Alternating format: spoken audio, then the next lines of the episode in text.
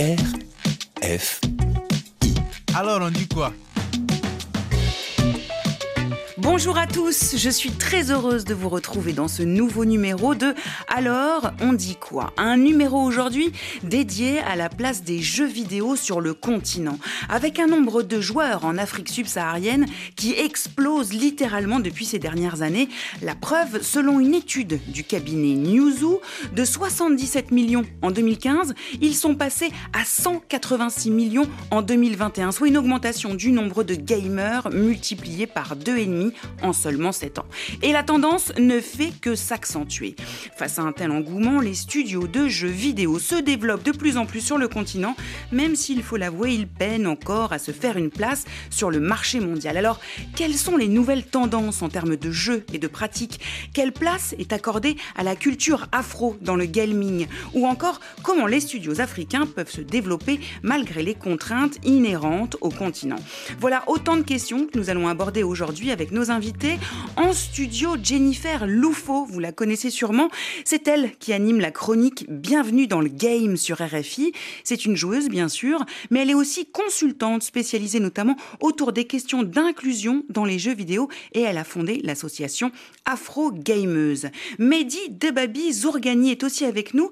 Il a une double casquette puisqu'il est à la fois enseignant dans une école de game design, mais il a aussi une formation de psychologue. Et puis au téléphone avec nous depuis Olivier Madiba, il est à la tête du studio Kiro au Cameroun. C'est un pionnier en matière de jeux africains et il a créé notamment Orion, l'héritage des Kori Odan. C'est le premier jeu d'African Fantasy. Enfin, Teddy Kosoko est également en ligne avec nous. C'est le fondateur de Maseka Game Studio, une société de production de jeux vidéo sur les mythes et légendes d'Afrique. Il a notamment développé le jeu de foot Golden George. Bonjour à tous les quatre et merci d'être avec nous dans Alors on dit quoi? L'arbre à palabre de la jeunesse africaine. Bonjour. Bonjour. Bonjour.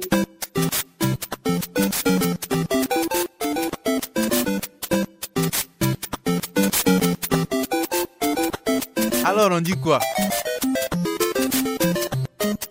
Lucie Bouteloup. Alors, je l'ai dit à l'instant, on insiste à une véritable explosion du nombre de gamers en Afrique. Comment vous expliquez ce phénomène, Jennifer? Oui, euh, beaucoup de, plus en plus de gamers en Afrique, euh, le nombre ne cesse d'augmenter. En fait, c'est dû à la croissance euh, et l'accessibilité bah, déjà des consoles, des, plateformes sur lesquelles on peut jouer. Donc, le smartphone est en plein boom aussi depuis plusieurs années. Les gamers sont de plus en plus nombreux à utiliser leur smartphone. Et puis, il y a aussi la question de la croissance de la population en Afrique qui est de plus en plus jeune. Plus on est jeune, bah, plus on va, avoir accès à ce type de, de plateforme, notamment les smartphones. Donc il y a un- aussi un, un- un phénomène de rêve hein, qui arrive parce que si on commence à parler typiquement d'e-sport, euh, bah, le jeu vidéo fait rêver en ce sens-là puisque c'est du jeu vidéo compétitif qui fait voyager des gens, qui les font euh, partir dans le monde entier, compétir dans le monde entier. Donc forcément l'engouement est énorme. Alors, ces joueurs, qui sont-ils? Est-ce qu'il y a un profil type du gamer sur le continent? C'est un homme, c'est une femme, ils sont jeunes. Teddy Kisoko. On a aujourd'hui, en fait, sur le continent africain, trois types de, profils, donc deux qui sont, qui sont majeurs. Euh, le premier profil sont, sont des profils comme des, des gens comme moi, nés dans les années 94 ou dans les années 90 de manière générale, donc avant Internet, et qui ont grandi avec, euh, avec Internet. On a une deuxième génération, les jeunes qui sont nés après les années 2000 et euh, qui, qui jouent aussi énormément à des jeux comme Fortnite, euh, etc., très à la, mode. Et après, en, en, troisième génération, on a, on tous les euh, nos, aïeux, nos, anciens qui, qui vont plutôt jouer à des jeux comme euh, euh, des jeux de cartes, des jeux de ball pelote, les ludo, euh, etc. Donc, trois générations, mais est-ce que le gamer est plutôt un homme ou une femme? Bah, la question, Jennifer. Oui, la question aujourd'hui, euh, c'est qu'on remarque que dans le monde, du moins, euh, il y a une parité en termes de joueurs et de joueuses. Donc, on on irait penser que c'est à peu près la même chose sur le continent, sauf que c'est pas tout à fait euh, exactement les mêmes, euh, je dirais, les mêmes problématiques hein, qui sont euh, sur le continent. Je pense que aujourd'hui sur le continent, vous avez beaucoup de femmes, beaucoup de jeunes filles qui jouent, mais à cause de la perception encore du jeu vidéo qui est encore trop négative, qui est mal vue comme vue comme étant une perte de temps, qui n'est pas porteuse d'opportunités économiques ou même dans les métiers, on va plutôt reléguer les femmes à s'occuper à faire autre chose, en tout cas gagner leur vie, fonder une famille, etc., plutôt que de jouer aux jeux vidéo. Mais ça n'empêche que beaucoup de femmes jouent et malheureusement, parfois, elles doivent se cacher pour le faire. Alors, c'est quoi les grandes tendances euh, de jeux sur le continent en ce moment? Qu'est-ce qui plaît aux gamers, euh, Teddy Kosoko? Il faut savoir que pendant des années, l'Afrique a suivi les tendances euh, mondiales, donc a, joué à des jeux qui, qui, étaient populaires aux États-Unis, en, en, Europe et un tout petit peu en Asie parce que le marché intérieur ne, produisait pas suffisamment de contenu. Donc, les, gens ont toujours joué à des jeux euh, comme Call of Duty, des jeux de, tir, des jeux de guerre, des jeux comme FIFA ou PES quand ça existait encore à, l'époque, et des jeux euh, euh de, société, des jeux de dames, des jeux d'échecs. Et les jeux de cartes. Ces derniers temps, on s'est rendu compte qu'il y a depuis Black Panther une accélération de la demande locale. Les gens vont rechercher des produits euh, locaux, donc des jeux comme ceux qui sont créés par Olivier, ceux qu'on crée chez Maseka ou Kaifo euh, au, Sénégal. Mais la problématique par rapport aux contenus locaux, c'est que la plupart du temps, les joueurs ne savent pas euh, où trouver ces jeux. Et surtout, il est hyper compliqué pour les joueurs d'acheter ces jeux localement. Bon, donc quand même une majorité de jeux de combat, de guerre et de simulation sportive. Vous êtes d'accord, Jennifer, avec ces tendances oui, euh, alors pour le coup, c'est plutôt pour les personnes qui vont avoir accès à des plateformes euh, plus, plus performantes, on va dire, pour les personnes qui ont accès à des consoles de jeux vidéo, des euh, ordinateurs assez puissants. Oui, ça va être des personnes qui vont jouer plutôt à des jeux de combat type Tekken, Street Fighter et compagnie. Les jeux de combat font partie de ceux qui sont les plus accessibles si on laisse de côté le jeu mobile. Mhm. et du coup, bah, c'est ceux qui vont aussi être plus facilement accessibles par tous, en fait, de tous et toutes, aussi bien pour les femmes et les hommes, par exemple. Euh, les jeux de combat jouent beaucoup en ce sens-là. Et après, si on prend effectivement des jeux de guerre, euh, Call of Duty, euh, des jeux qui se font plus e-sport, des jeux vraiment de compétition, ils vont plus avoir lieu sur PC et sur console. Et ceux-là sont malheureusement beaucoup moins accessibles pour la population lambda. Et du coup, sur les jeux mobiles, ben, on va se retrouver à des jeux un peu plus simplifiés, hein, malgré tout. des jeux de foot, des jeux de tir, des choses qui vont plutôt venir aussi d'ailleurs, plutôt que sur notre propre continent. Et c'est pour ça que c'est tellement important euh, qu'il y ait euh, des développeurs euh, comme, comme Olivier et comme Teddy pour les développer sur place et les rendre accessibles sur le continent aussi. Alors, on dit quoi? Alors, se pose maintenant la question des outils pour jouer, il faut bien le dire, sur le continent. Tout se fait sur le téléphone, comme vous l'avez évoqué tout à l'heure. ça représente environ 90% des usages sur le continent. C'est la spécificité du marché africain. Teddy, comment est-ce qu'on explique ce phénomène? Alors, ce qui s'est passé sur le, continent africain, c'est que pendant des années, il y a eu très très peu d'investissements dans les infrastructures, ce qui fait que très vite, lorsque les téléphones sont arrivés, d'abord, il y a eu les téléphones chinois euh, qui sont arrivés massivement au début des années 2000, euh, des smartphones à très bas coût. Et donc, très très rapidement, un Africain a en moyenne deux, trois téléphones euh, dans, sa main. Et ce qui s'est passé, c'est que tous les usages ont fini par tourner autour du téléphone. Dans un téléphone, on appelle, on paie sa facture, euh, on regarde des vidéos, on navigue sur Internet. Bref, on fait tout à la fin de la journée sur son, sur son téléphone. Et puis, c'est quand même moins cher aussi qu'un PC ou qu'une console, il faut bien le dire. Totalement. Des, des téléphones à 50, 50 000 francs CFA, qui, qui est l'équivalent, je crois, de, de 80 euros. Et on s'est rendu compte que, que, c'était plus facile de toucher un public africain euh, via un téléphone. Donc tout le monde s'est adapté euh, euh, à ces, à ces usages-là. Aujourd'hui, il y a environ 600 millions de smartphones en circulation sur le continent et ça va continuer à grossir dans les années à venir. Est-ce que vous pouvez nous donner quelques chiffres pour qu'on se représente un petit peu le marché africain du gaming aujourd'hui? C'est combien de milliards de dollars? Alors, le marché africain du gaming aujourd'hui représente à peu près un milliard. Donc, c'est 1% de, de, de l'industrie totale. Donc, ça reste quand même très symbolique. Ça reste très, très symbolique euh, vu la taille euh, du marché africain. Mais ce qu'on sait, c'est que d'ici 3, 4, 5 ans, on passera à 3 milliards. Et au fur et à mesure que le coût d'Internet va baisser, au fur et à mesure que les gens auront de plus en plus de smartphones, ce marché tendra de plus en plus vers le standard européen. Donc on va rattraper le retard en fait au fur et à mesure. Le gaming en Afrique, on continue d'en parler et on va réfléchir notamment avec nos invités à la représentativité de la culture africaine dans les jeux vidéo qui existent aujourd'hui euh, sur le marché. Restez avec nous, on se retrouve juste après Video Games des Puppet Masters.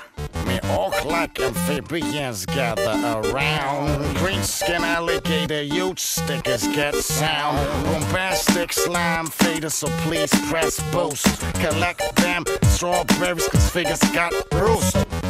When you're getting plays on the round, one for the pad and two for the zone. Cause I'm sick of I take pleasure. All day, every day, I got the ends on my treasure. No go, no cyber for the game case. Just a big black box, won't make the city plays with this. You can define me, be the best of me and hit NYC. Fight, punch, lazy KO, hey, be wild if you get the show. Keep the paddle for the race is call. I put the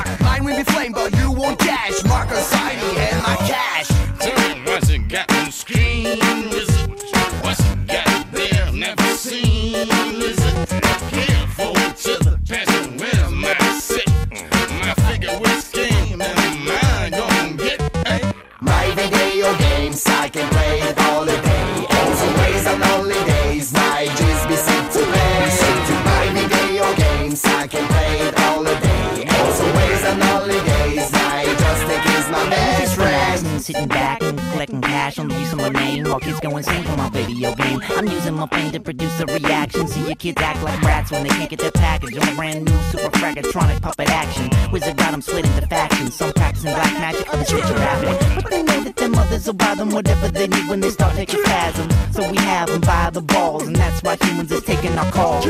I blast, it blows, it seems to last for who knows. I gotta confess I'm addicted. Continue through all of it quickly. My video games, I can play it all the day. Also ways on holidays,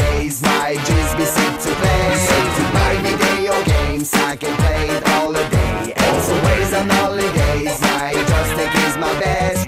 My video games, I can play it all day. Also ways on holidays, my just be to play. My video games, I can play it all day. Also ways on holidays, think is my best friend. Video Games des Puppet Masters dans Alors on dit quoi Aujourd'hui avec Jennifer Loufo, Mehdi Debabi Zourgani, Olivier Madiba et Teddy Kosoko, on vous parle du gaming en Afrique, un phénomène qui prend de plus en plus d'ampleur sur le continent avec des gamers, comme on les appelle, qui cultivent une véritable passion pour certains jeux. La preuve tout de suite avec ce reportage en Mauritanie. Là-bas aussi, vous allez l'entendre, les jeunes s'adonnent à leur hobby favori. Notre correspondante Wakshot, Ami Fofana, est allée à leur Au cœur de la Mauritanie, une génération connectée forge son identité à travers les pixels et les manettes. Les jeux vidéo, notamment les sur les consoles PS4 et 5, tracent des récits passionnants avec des titres tels que la FIFA en tête d'affiche. Embarquons pour un voyage virtuel à travers les témoignages captivants des jeunes passionnés. Dans cette aventure, Alune Kanouté, ingénieur logiciel de 27 ans, nous ouvre les portes de son monde vidéo ludique, partageant ses expériences et ses coups de cœur. Euh, J'avais déjà 8 ans quand j'ai commencé à jouer aux jeux vidéo. Les types de jeux que je préfère sont les jeux d'aventure, euh, surtout les, les open world. Actuellement, j'ai une PS5, c'est elle qui me permet de jouer à mes jeux favoris. Bon, je joue aux jeux vidéo euh, surtout par plaisir, pas forcément pour déstresser ou quoi que ce soit, mais c'est surtout parce que j'aime euh, la fiction et tout ça. Et disons que c'est surtout ma passion pour, pour, pour la technologie qui fait que je joue beaucoup aux jeux vidéo.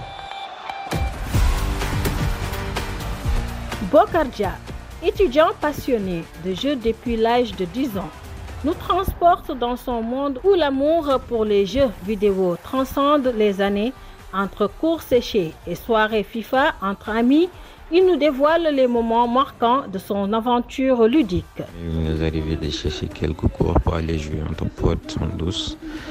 Depuis lors, on n'a pas perdu cette passion, cette envie de jouer aux jeux vidéo. Jusqu'à présent, on se réunit avec les potes euh, pour passer de bons moments autour d'une partie de FIFA.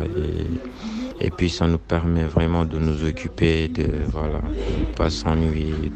Tous les jeunes d'aujourd'hui euh, jouent aux jeux vidéo, notamment à la PS4, PS5, les jeux de FIFA, PS et tout ça, franchement.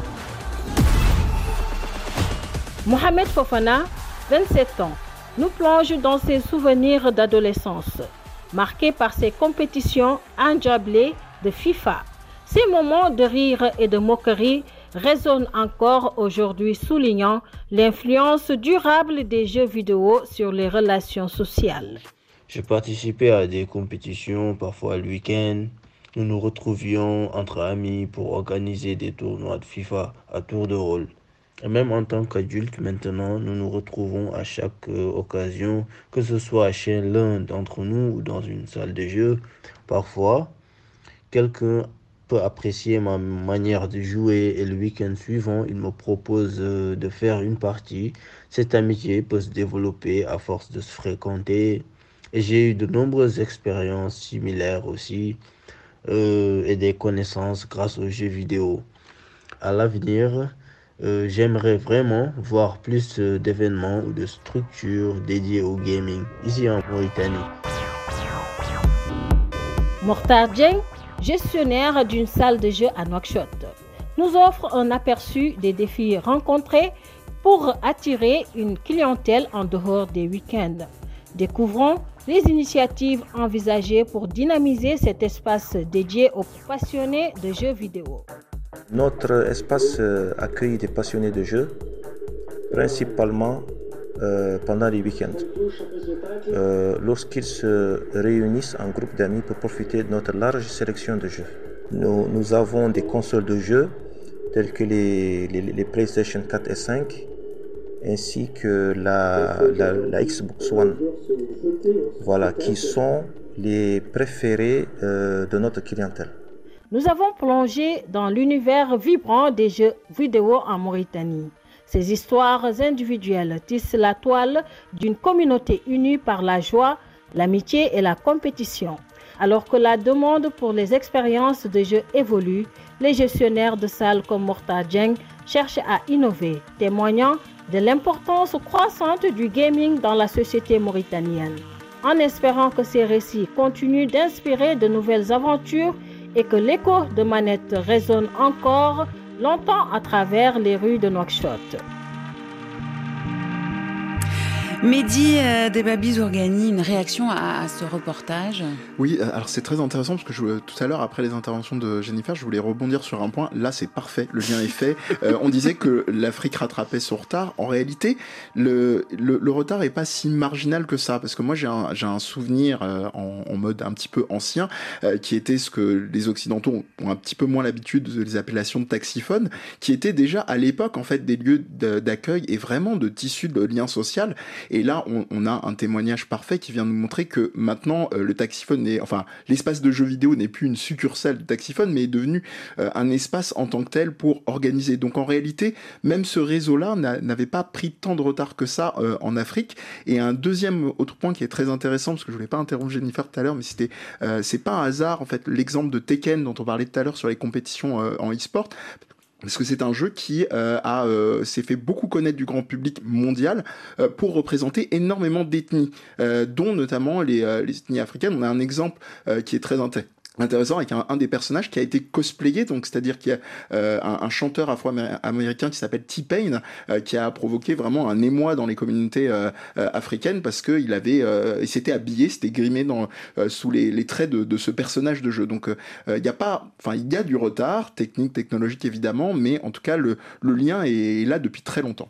En tout cas dans ce reportage on entend la passion des joueurs hein, au point qu'ils sont même prêts à louper les cours à sécher les cours pour se retrouver à la salle de jeu ce qui est pas oui forcément la meilleure idée.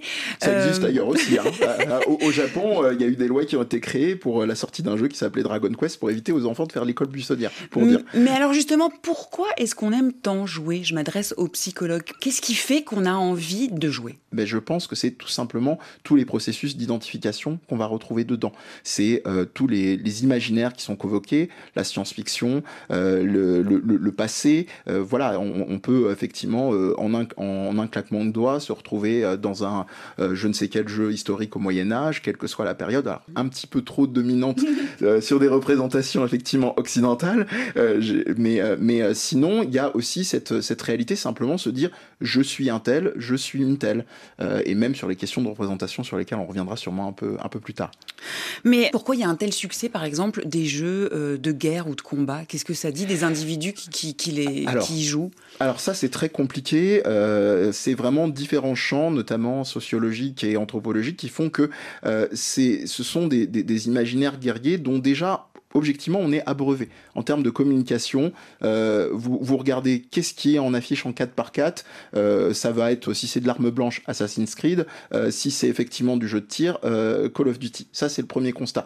Le deuxième constat, c'est effectivement de d'at- d'attiser par effectivement la dimension de- d'excitation qu'il y a. Il y a une opposition, il y a quelque chose de, de très basique et on va un peu moins intellectualiser, comme le disait Jennifer tout à l'heure. Donc il y a une entrée dans le jeu qui va être plus facile. Je pense que la raison première, c'est qu'il y a une, surexposition en termes de communication de ces jeux-là. Et les gens euh, ignorent totalement qu'il existe des jeux qui vont représenter d'autres imaginaires, d'autres cultures, euh, d'autres alternatives, ou même, encore plus fou, soyons, soyons fous, des représentations effectivement d'univers guerrier, mais qui viennent dire quelque chose sur la culture. Je pense qu'Orion, euh, et je laisserai les concernés, le concerné par, en parler beaucoup mieux que moi, le fait. Euh, je termine vraiment avec un dernier exemple. Dans les cours de game design que je donne, j'ai un cours sur la représentation de ce qu'on appelle l'orientalisme. Donc l'orientalisme, c'est une certaine vision, effectivement, euh, de, de l'Orient euh, fantasmé par euh, l'Occident.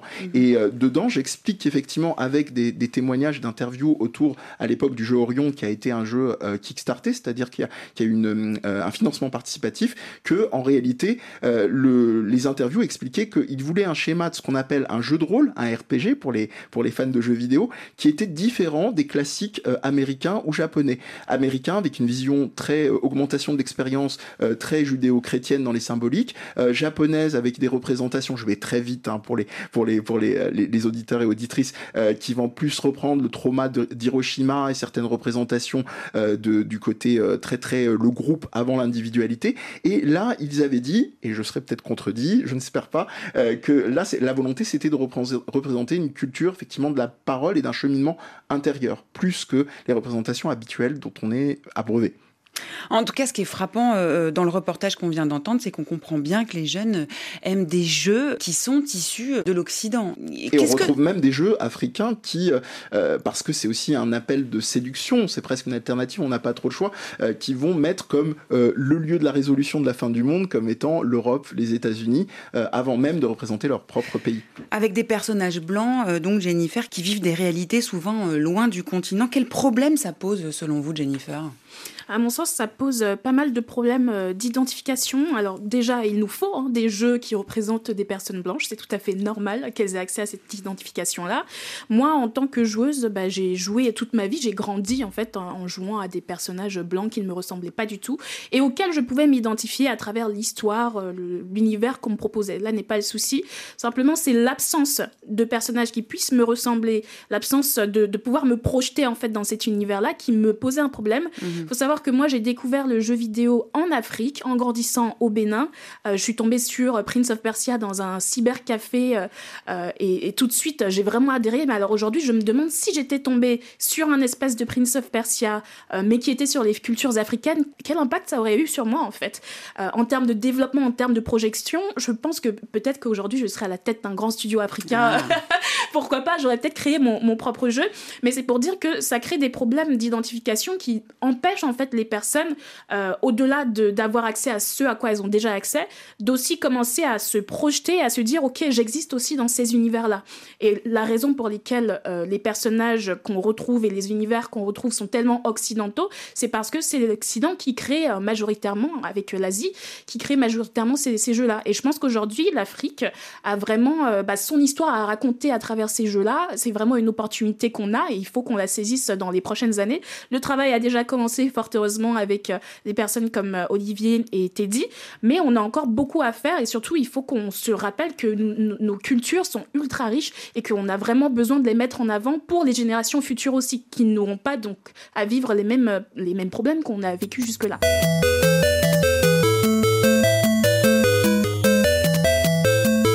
Alors on dit quoi?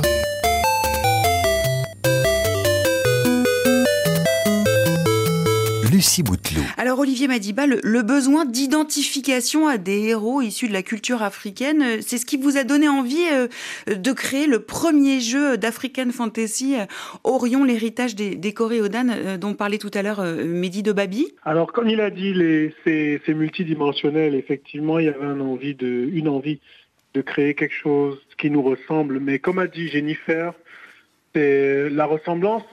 Oui, il y a le côté, euh, la, la carnation de peau, le fait qu'on veut on est noir, on veut des héros noirs parce que ça nous donne une certaine confiance en nous-mêmes.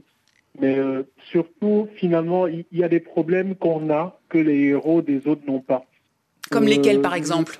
Alors, je vais par exemple dire quoi? C'est-à-dire, on a aujourd'hui, je dirais, notre génération, on en parle tous chaque fois qu'on se croise.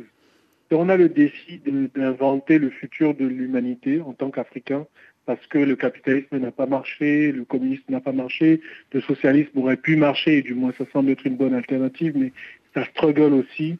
Et nous, on a la chance d'avoir, enfin la, chance et la, la difficulté, d'avoir un tableau vide sur lequel on peut poser une nouvelle façon de faire de la prospérité qui pourrait inspirer le reste de l'humanité. Mais maintenant, comment tu fais ça alors que tu es celui qui commence le plus en retard sur l'échiquier mondial? C'est-à-dire, on a compris la géopolitique tard, en tout cas notre ère africaine, parce que bon, si on remonte 3000 ans avant, c'était pas la même chose. Mais là, depuis quoi, 500 ans, 1000 ans, on est assez en retard sur euh, les enjeux, les, guerres, les, guerres sur les ressources. Nous, on les a, compris très tard qu'il y avait une guerre sur les, matières premières. Et c'est littéralement en fait l'histoire qu'on décrit dans notre jeu. Les héros sont issus d'un royaume qui est une forme d'Afrique magnifiée, fantasmée, avec toutes les bonnes valeurs. Et subitement, ils sont exilés. Et eux, ils sont en mode, on est rebellés, voilà, on veut reprendre notre, notre royaume. Ça, c'est un peu la rébellion des, Africains qui veulent lutter contre la colonisation, reprendre l'indépendance. Mais plus ils voyagent dans le monde, plus ils réalisent que le problème, c'est pas de reprendre sa souveraineté, c'est après d'être capable de trouver sa place dans toute la guerre d'intérêt qu'il y a là. J'avais un débat une fois avec des, des amis où je, où je discutais sur le fait que nos ancêtres ont par exemple péché du fait qu'ils n'ont pas, à un moment ils ont arrêté de faire de la recherche et de l'exploration parce que ça aurait permis qu'on ne soit pas colonisé. Et là, mes amis me disent, oui, mais est-ce qu'on aurait donc dû devenir des colonisateurs nous-mêmes? Et finalement, qu'est-ce que l'humanité aurait gagné? Et alors, je leur dis non. L'idée, c'était pas de créer la plus grande épée du monde, mais peut-être ça nous aurait entraîné à créer le plus grand bouclier du monde. Donc, comment, et ça, c'est vraiment le, le truc. C'est comment est-ce que tu arrives à maintenir ton intégrité, cette, cet aspect de communion avec la nature, avec l'autre, que nous, on aurait aimé garder en Afrique, tout en prenant en compte qu'il y aura des gens qui viendront peut-être t'agresser, qui comprendront pas ça. Mais comment, ce, ce grand dilemme de comment tu crées la paix sans forcément devenir notre maillon de la guerre. Donc il y a toute une dimension euh, philosophique aussi euh, dans, dans le jeu. euh. Je vous propose justement qu'on écoute un extrait de ce jeu.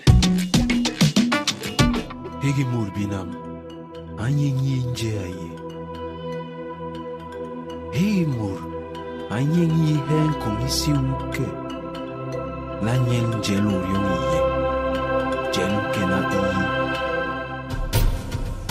Iyi. Alors pour ceux qui ne connaissent pas encore, est-ce que vous pouvez nous décrire un petit peu l'univers euh, euh, de votre jeu? On est dans un royaume, comme vous le disiez tout à l'heure. Comment sont les paysages? Comment sont les personnages? Racontez-nous un peu. D'accord. C'est le, le premier univers d'African Fantasy, en tout cas dans le monde du jeu vidéo, qui a été créé. Euh, notre ambition, c'était de créer euh, un voyage qui aurait été euh, sur différents axes, c'est-à-dire ça devait déjà être quelque chose de visuel, Donc on voulait faire de la fantaisie africaine, on prenait des, tentes, on prenait des traditions, on prenait des peuples de différents points d'Afrique parce qu'il n'y a pas une tradition africaine. L'Afrique, c'est extrêmement riche. Rien qu'au Cameroun, on a 250 tribus. Donc rien que là, on n'a pas fini de faire le tour. Donc l'idée, c'est de prendre des petits éléments et de les magnifier en se disant, bon, si cet élément avait eu 10 000 ans, 15 000 ans de plus, ou si ça avait été fait avec de la magie, à quoi ça ressemblerait? Il y a ce voyage visuel-là. Donc quelque chose de fantastique et qui fait rêver quand même, qui fait rêver le, le joueur. hein. C'est Voilà. une Afrique un peu fantasmée.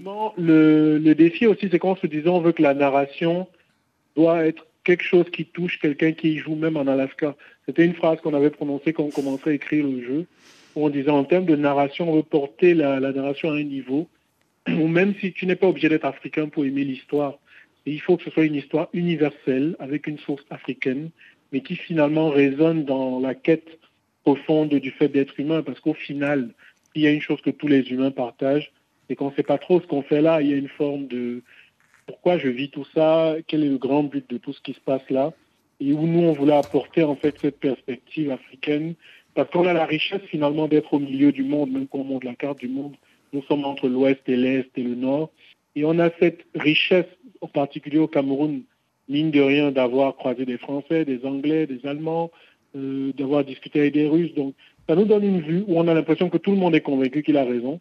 Et nous qui sommes au milieu, on se dit, mais en fait, ils veulent tous la même chose, mais pourquoi ils ne parlent pas entre eux? Pourquoi on ne se parle juste pas?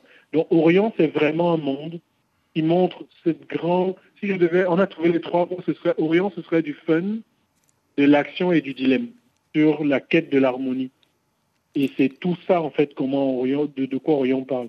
Comment créer de l'harmonie avec les différences.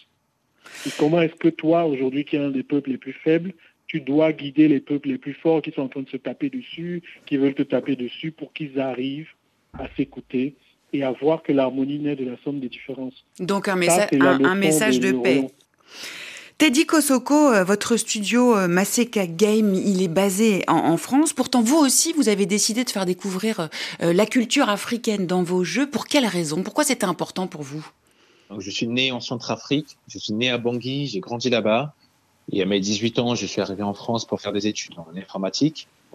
Et je me suis rendu compte que la plupart des Africains ne- ne connaissent pas l'Afrique. Les Européens ne connaissent pas l'Afrique. Les gens de la diaspora aussi ne connaissent pas l'Afrique. Et à partir de ce moment-là, je me suis posé la question de savoir quel, quel était le moyen le plus adéquat pour raconter l'Afrique, l'Afrique d'avant la colonisation, l'Afrique des grandeurs, l'Afrique des empires.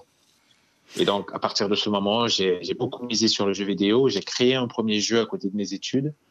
Et quand j'ai vu le- le- l'impact que ça avait sur toute la planète, en Afrique, en Europe, en Asie, je me suis dit qu'il y avait vraiment quelque chose à faire avec euh, cet outil. Oui, donc il y a un marché, il y a un appétit hein, pour ça, pour, pour le jeu euh, vidéo avec la culture africaine. hein.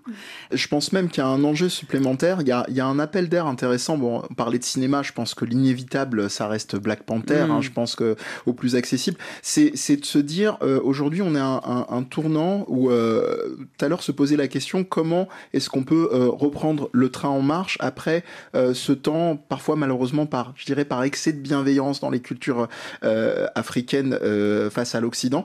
Comment est-ce qu'on peut reprendre le train en marche? Moi, je pense qu'aujourd'hui, on voit sur, émerger sur Netflix, sur plein Disney, plus plein de, de gros euh, hashtags qui vont être effectivement plus singuliers les uns que les autres, LGBTQIA+, etc., Mhm. différentes ethnies, dont l'Afrique. Et je pense que là, il y a quelque chose à intelligemment renverser, c'est-à-dire reprendre cet élément-là et ne pas aller effectivement sur le travers inverse, qu'on a ce problème-là à l'heure actuelle, c'est-à-dire que on représente parce qu'on se dit ça représente de, l'argent euh, sur un instant T, et puis le jour où ça intéresse plus, on s'en dés- désolidarise. Mais euh, il faut éviter aussi des clichés dans le jeu vidéo, ça arrive parfois. Euh, on a beaucoup de reprises de clichés de de l'africain et notamment, moi je suis un peu moins concerné, je laisserai les concernés en reparler, mais mais du noir comme incarnant effectivement pas seulement de la puissance, mais une animalité et presque la peau noire qui devient un, un, un habit en tant que tel. Et c'est là que vous intervenez, Jennifer, puisque justement, vous êtes consultante euh, notamment autour des questions euh, d'inclusion. Vous êtes, vous êtes consulté par, par les, les, les studios, Par les studios euh, de jeux vidéo. ouais. jeux vidéo, oui. Plutôt les studios occidentaux parce que effectivement, je sens qu'il y a un réel besoin de les aider en ce sens. Mhm. Les studios sont majoritairement, euh, si on parle de la France du moins, composés de personnes blanches. Euh, C'est très masculin aussi comme, euh, comme secteur. Euh, ce sont des personnes qui ont envie de créer des choses, euh, des, des histoires incroyables avec des représentations de temps en temps diverses.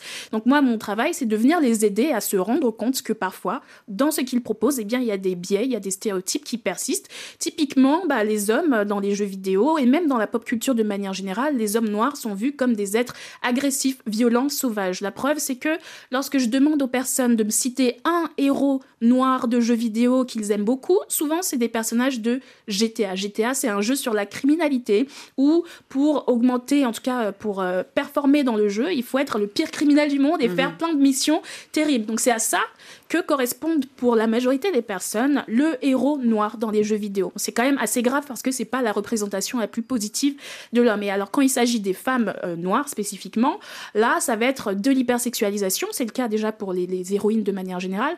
Mais alors retrouver déjà une héroïne noire dans le jeu vidéo, ça se compte sur les doigts de la main déjà, il faut le dire. Et quand elles existent, bah souvent ce sont des personnages secondaires, ce sont des personnages qui ne sont pas jouables, ce sont des personnages qu'on va utiliser pour cocher la case de la diversité. Donc moi, mon travail, c'est justement de venir aider ces studios-là à continuer à créer ces histoires, mais à le faire mieux, parce que il y a des personnes qui ont envie de bien faire les choses. Donc je pense qu'il y, a- trois étapes en fait pour euh, avancer euh, en termes de représentativité, euh, notamment des personnes noires et africaines dans le jeu vidéo. C'est d'abord en ce moment, ce sont c'est l'Occident qui crée ces jeux-là et qui apporte de la diversité.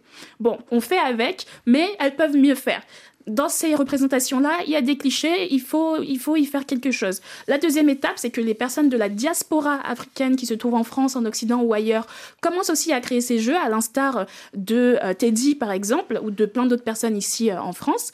La troisième, c'est bah, justement aux Africains eux-mêmes de aussi commencer à, créer ces jeux-là. Heureusement, on est déjà, on est déjà dedans. Donc, je pense que moi, je, suis très optimiste en fait en, ce qui concerne euh, nos représentations euh, dans le futur, et je rêve qu'un jour, effectivement, on ait un Black Panther euh, dans le jeu vidéo qui puisse nous être accessible, parce que finalement, c'est ça qu'on veut, mais on veut aussi des histoires qui sont normalisées. On veut pas juste mettre des, des Africains pour mettre des Africains.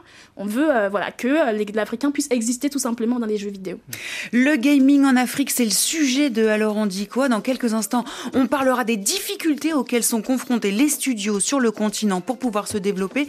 Mais avant, un peu de love avec Obasima par Fireboy DML. Restez dans le game, vous êtes bien sur RFI.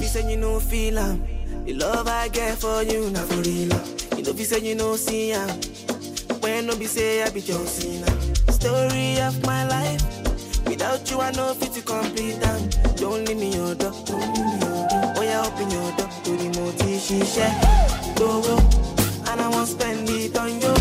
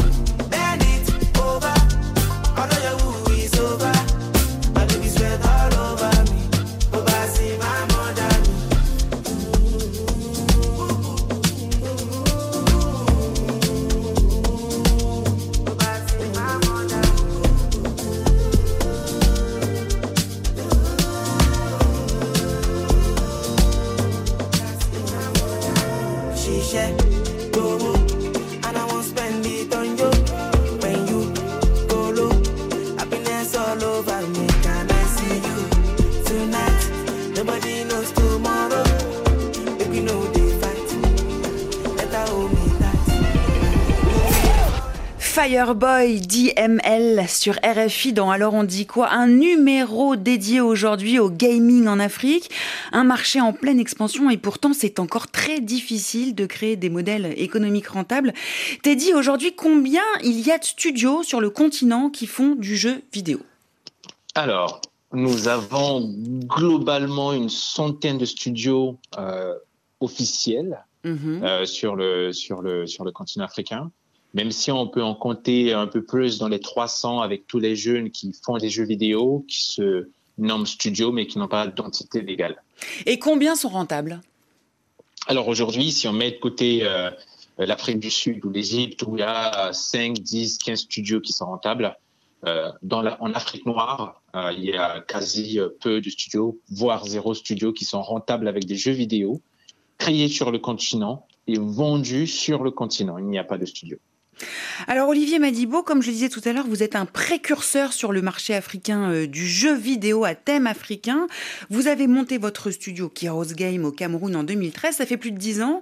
Aujourd'hui, vous avez 25 salariés. Pourtant, ça reste encore très difficile euh, euh, pour vous de dégager des bénéfices, comme le disait à, l'instant Teddy. Pour quelles raisons? C'est quoi les freins? Qu'est-ce qui vous empêche de vous développer aujourd'hui? Euh, très bonne question. En fait, euh, je dirais que en- la réalité, c'est le, le manque de financement déjà aussi. Et pourquoi est-ce qu'on ne trouve pas de financement? Parce qu'on n'entre pas dans les cases euh, des financeurs qui aiment des choix plus simples. Je me rappelle, il y a l'année dernière, malgré ce qu'on ait fait, déjà à chaque étape de Kero Games, ce qu'on veut faire est jugé impossible. Donc quand on voulait faire le premier jeu, on nous disait oui, mais vous n'avez jamais été dans un studio de jeux vidéo, vous ne pouvez pas y arriver. On l'a fait. Quand on a fini et qu'on s'est dit tiens, on va faire du cross-média parce que c'est plus périn, Du cross-média, ça veut dire que vous avez développé plusieurs médias. En plus du jeu vidéo, vous faites aussi de la bande dessinée, je crois, c'est ça hein? Voilà. Mhm. Voilà, parce qu'on s'est rendu compte qu'effectivement, euh, pour un studio qui, a, qui doit avoir une vocation à bâtir une industrie pour un continent, il vaut mieux avoir un univers cross-média parce que ça crée une meilleure chaîne de valeur autour quand on va grandir que de se dire qu'on va être un studio à un jeu. Donc un problème de financement, euh, excusez-moi Olivier, mais il y a également aussi un, un- un problème euh, peut-être de choc des générations, c'est-à-dire que les aînés ne voient pas forcément euh, l'intérêt de miser euh, sur cette économie-là. Teddy Kosoko, qu'est-ce que vous en pensez?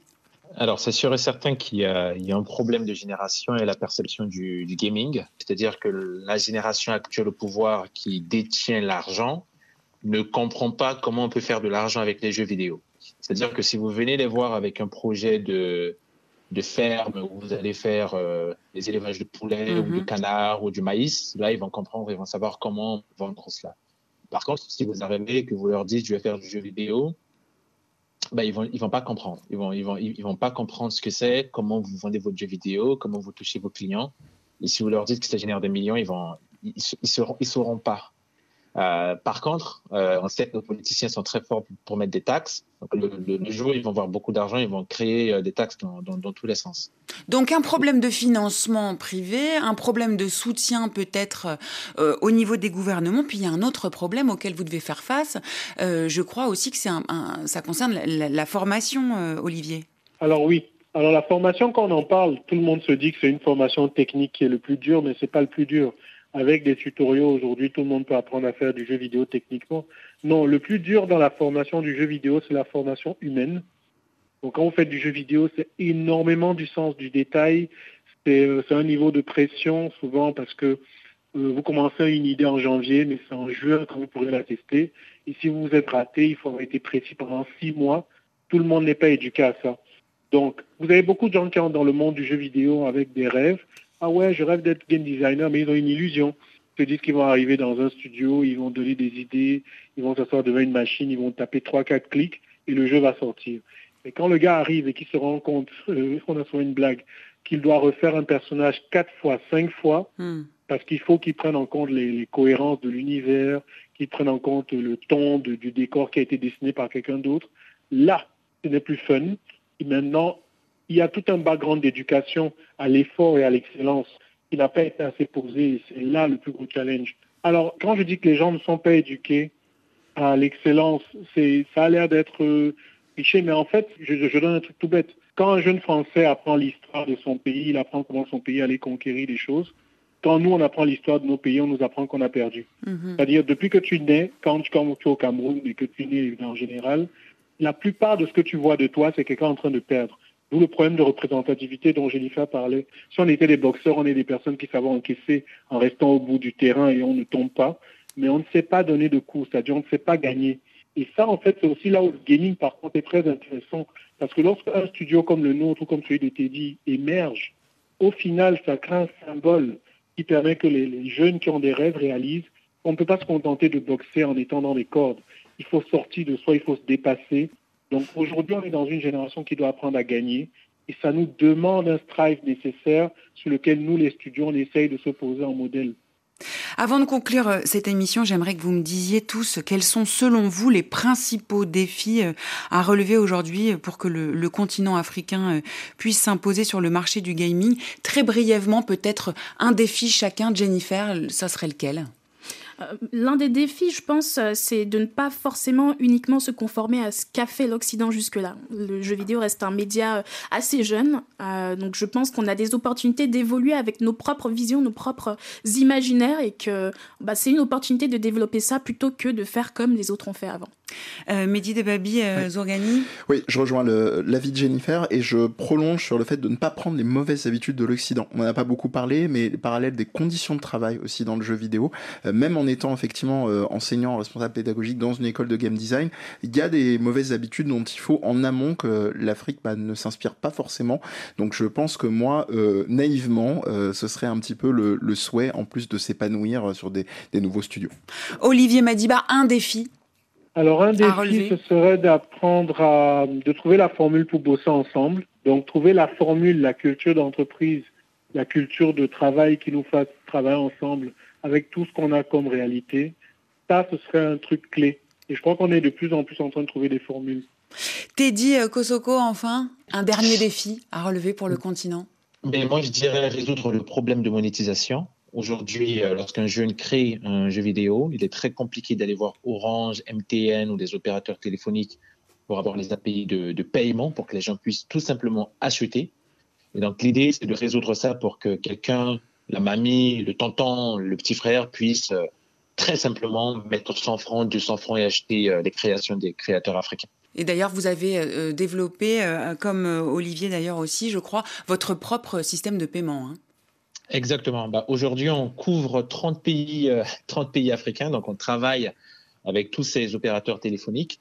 Et l'idée, c'est de faciliter l'accès, c'est- c'est-à-dire qu'aujourd'hui, n'importe quel jeune qui va nous écouter, euh, qui crée son jeu vidéo, bah, il a juste à m'envoyer un message et dire voilà, j'ai envie d'avoir accès à Orange Money au Cameroun, MTN euh, en Côte d'Ivoire, etc. Et nous leur permettrons d'avoir accès à cela pour, pour pouvoir vendre leur jeu euh, partout où ils le voudront. Merci à tous d'avoir participé à cette émission spéciale euh, gaming. Jennifer euh, Loufo, Mehdi Debabi et Zourgani, Olivier Madiba et Teddy Kosoko. Merci aussi à Beverly Santou qui m'a aidé à la préparer et à Guillaume Munier à la réalisation. On se quitte en musique et en douceur avec la chanteuse Hailey et son titre Honest. Je vous donne rendez-vous la semaine prochaine, même jour, même heure. Et d'ici là, portez-vous bien. When I'm with you. Please don't lose composure. Don't tell me I'm yours forever. No, I don't want that. My mind is made is over. This ain't for you. We are through no hard feelings. I was feeling you, but I couldn't choose to hope